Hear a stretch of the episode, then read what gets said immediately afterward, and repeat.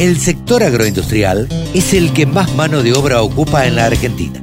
Nos merecíamos una radio www.laradiodelcampo.com El hogar obrero, uno casi ni se acuerda del hogar obrero, la cooperativa del hogar obrero que sigue existiendo todavía y nos encontramos con Elvio Lucírica acá en el marco del remate del primer lote de soja en la bolsa de cereales de Rosario.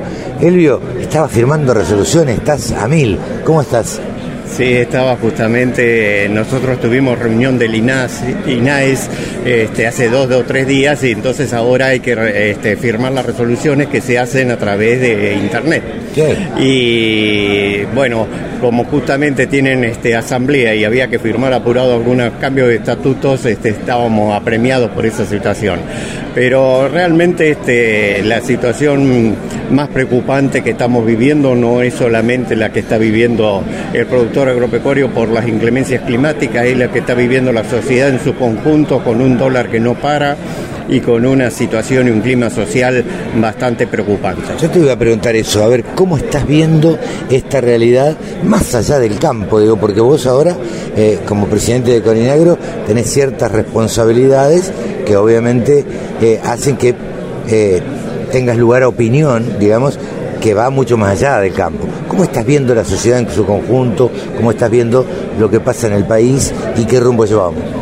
Mira, nosotros siempre hemos tenido una mirada mucho más abarcativa, este, más allá de los intereses, legítimos intereses que tenemos que defender, que son los del productor agropecuario, sino que también como productores asociados a las cooperativas que somos, como eh, productores cooperativistas, gestionamos nuestras propias cooperativas y hoy por hoy también tenemos una gran preocupación por ellas, porque están dimensionadas en su estructura, su, cantidad de personal por una cantidad de acopio determinado y hoy por hoy va a haber la mitad.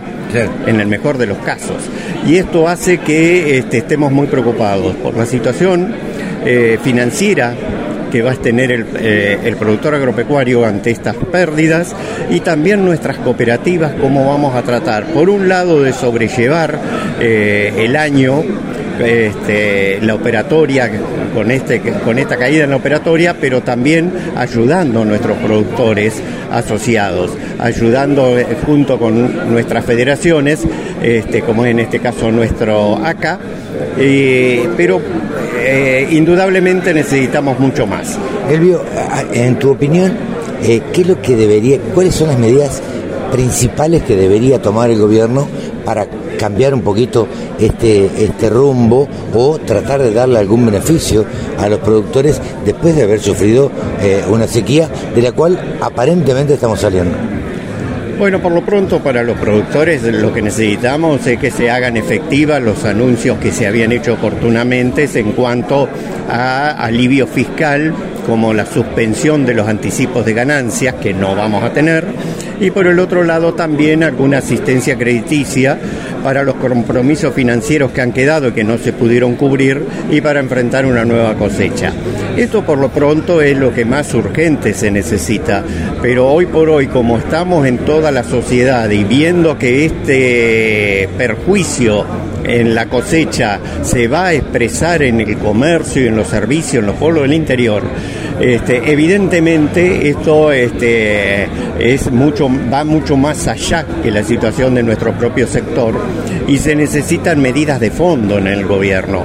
Esta medida que tenemos hoy por hoy del dólar soja puede beneficiar a algunos, puede llevarle algunos dólares al gobierno que necesita, pero perjudica a muchos sin duda que va a perjudicar a muchos es esa teoría, famosa teoría de la manta corta, ¿no? Uno se tapa la cabeza y se destapa los pies. Eh, ¿Cómo crees que llega este gobierno a las elecciones? Mirá, eh, me, hace rememorar algunas épocas del año 76 y algunas palabras de Balbín en ese momento. Este, aunque sea con muletas, pero tenemos mm. que llegar a las elecciones, porque estamos en un sistema democrático y es el que realmente tiene que imperar y tiene que hoy ser, este, ser la que nos traiga las respuestas. Estamos ante un proceso electoral, tenemos que este, justamente apelar apelar al juicio y este, de los dirigentes, tanto del oficialismo como de la oposición, para que este, lleguemos en paz a las elecciones y podamos tener los cambios que se necesitan, eh, principalmente sobre los problemas más importantes que tenemos, la brecha cambiaria, el atraso cambiario, la inflación, la pobreza. Sí, yo creo, estoy totalmente de acuerdo y creo que eso es lo que deberían estar haciendo los políticos. Ahora, no sé cómo los ves vos, eh, eh, en mi opinión, y esto corre absoluto por cuenta mía, eh, los veo más preocupados por las elecciones o los resultados de las elecciones que en gestionar este último tramo que queda y a la oposición también ocupados en, su interna. Esto que acabas de decir creo que es lo más preocupante de todo y realmente creo en lo personal y desde Coninagro lo venimos sosteniendo. Creemos que este es el momento justamente, se ha llegado el momento en donde se necesitan este, de parte de nuestra dirigencia tomar las medidas y las políticas de Estado necesarias tenemos que empezar a generar alianzas, tenemos que empezar a generar acuerdos y determinar con los egoísmos personales y los intereses partidarios y sectoriales para poder entonces este, tener, este, llevarle la tranquilidad al clima social que hoy tenemos. Muchísimas gracias, Silvio. Todas las voces, todas las opiniones. La radiodelcampo.com